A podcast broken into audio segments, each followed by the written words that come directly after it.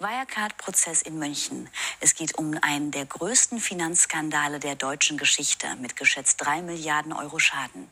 Angeklagt sind der ehemalige Vorstandschef des Zahlungsdienstleisters Braun und zwei Ex-Manager des einstigen DAX-Konzerns. Die Staatsanwaltschaft wirft ihnen Bilanzfälschung, Marktmanipulation und gewerbsmäßigen Bandenbetrug vor. Braun bestreitet die Vorwürfe.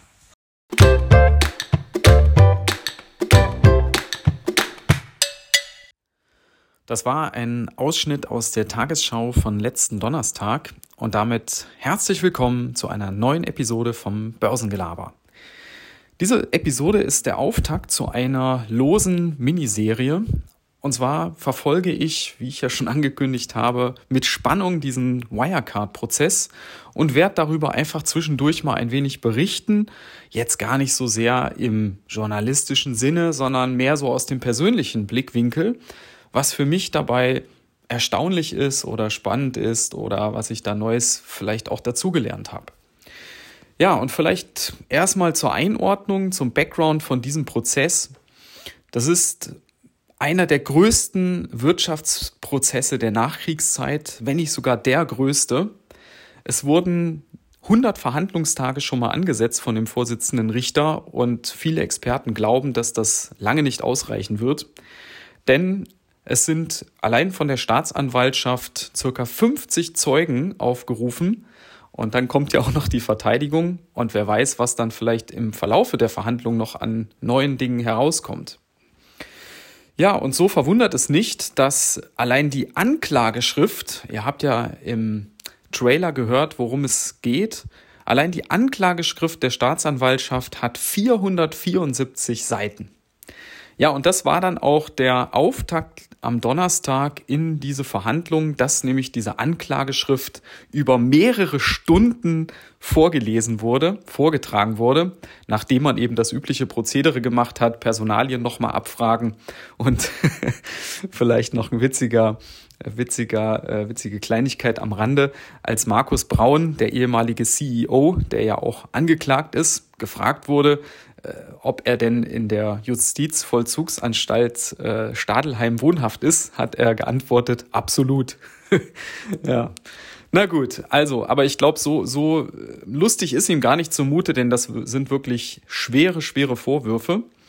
Und äh, er ist dann im Rollkragenpullover dort aufgetreten. Hinter ihm in der Reihe saß der in Anführungsstrichen Kronzeuge der Staatsanwaltschaft, Oliver B., der in Dubai damals gearbeitet hat für Wirecard.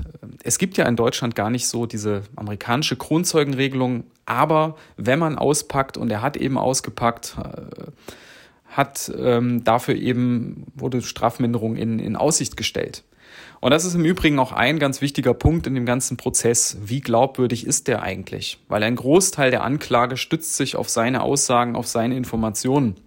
Und äh, da gibt es so ein paar Sachen, wo man schon ein bisschen stutzig werden kann. Denn zum Beispiel ist ihm damals, bevor er sich dann der Staatsanwaltschaft gestellt hat, angeblich sein iPhone oder sein Handy abhanden gekommen. Und da waren natürlich wichtige Chatverläufe und Daten drauf, vermeintlich. Und ja, das ist schon ein seltsamer Zufall. Und da gibt es so ein paar mehr Punkte noch, wo man das durchaus in Frage stellen kann, wie glaubwürdig er am Ende ist.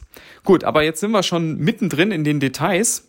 Ich wollte euch an der Stelle mal so drei für mich zentrale Fragen äh, sagen, auf die ich jetzt so achten werde in den nächsten Monaten, die ich verfolgen werde. Und zwar erstens, geht es bei dieser ganzen Sache eher um einen Wirtschaftskrimi oder um einen Spionage-Thriller? Denn klar, Wirtschaftskrimi, also Betrug, ähm, Bilanzfälschung und so weiter ist klar. Aber es gibt eben auch Verbindungen zu Geheimdiensten, zu Geheimdienstmitarbeitern über den flüchtigen Jan Marschalek. Und da wird es spannend zu sehen, inwiefern das dort im Prozess eine Rolle spielt und als was man das am Ende insgesamt bewerten muss. Vielleicht ist es ja sogar beides, wer weiß. Also das ist das Erste, worauf ich äh, gespannt bin. Das zweite ist natürlich die ganz zentrale Frage, wie viel wusste der ehemalige CEO Markus Braun? Denn seine Verteidigung basiert ja darauf, dass er sich als das Opfer darstellt, der von diesen ganzen Sachen nichts gewusst hat. Und die Frage ist auch da, wie glaubwürdig ist er? Es gibt ein Buch von einem ehemaligen Wirecard-Mitarbeiter, Leon Grande heißt der. Und der hat das so ein bisschen auf den Punkt gebracht und hat gefragt, ist Markus Braun vielleicht der dümmste CEO aller Zeiten?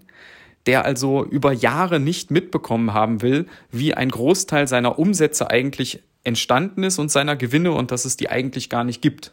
Ja, ja und das Dritte, das ist eigentlich nicht Bestandteil des Prozesses, weil Masalek ist ja nicht angeklagt, aber für mich ist schon sehr, sehr spannend, ob es neue Erkenntnisse im Verlaufe der Zeit gibt über seinen Verbleib. Vielleicht wird er ja in der Zwischenzeit sogar gefasst in den nächsten ein, zwei Jahren, wer weiß. Die Fahndung läuft mit Sicherheit noch unter Hochdruck. Und da bin ich auch mal ganz gespannt drauf, was sich dort ergibt. Ja, und zum Schluss für heute habe ich noch ein paar interessante Details, Fun Facts, wenn ihr so wollt. Ich blätter mal um in, in meinen Notizen. Fallen sie mir fast schon runter. Also ein paar Fun Facts noch am Rande.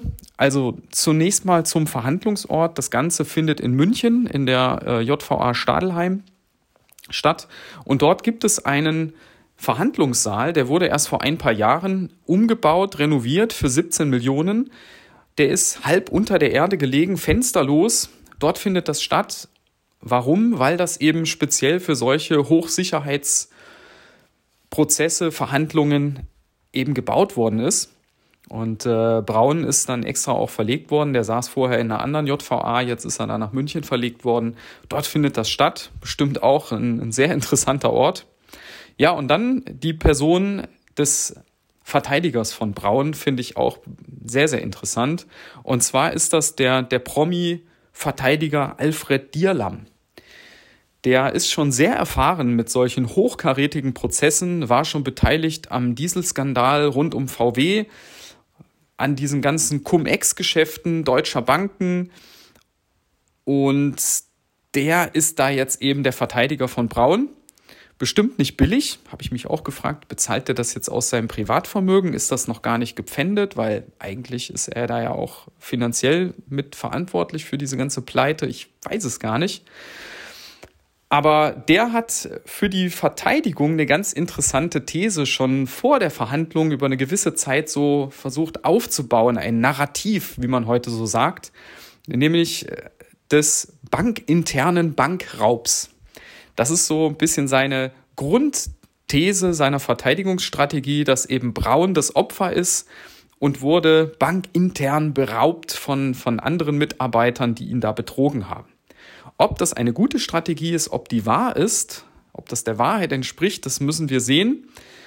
Und wer von euch sich da weitergehend noch informieren will und das noch nicht getan hat, dem empfehle ich hier an der Stelle nochmal den sehr, sehr gut gemachten Podcast von der Süddeutschen Zeitung. 1,9 Milliarden Lügen gibt's exklusiv bei Spotify. Ich link euch das nochmal unten in die Show Notes. Wer sich da interessiert, das ist wirklich, wirklich interessant und spannend, da reinzuhören. Und ich werde das Ganze weiter verfolgen, werde euch, wie gesagt, hin und wieder mal, wenn sich neue Dinge auftun, werde ich euch berichten. In diesem Sinne wünsche ich euch einen guten Auftakt in die neue Woche und bis dann. Ciao.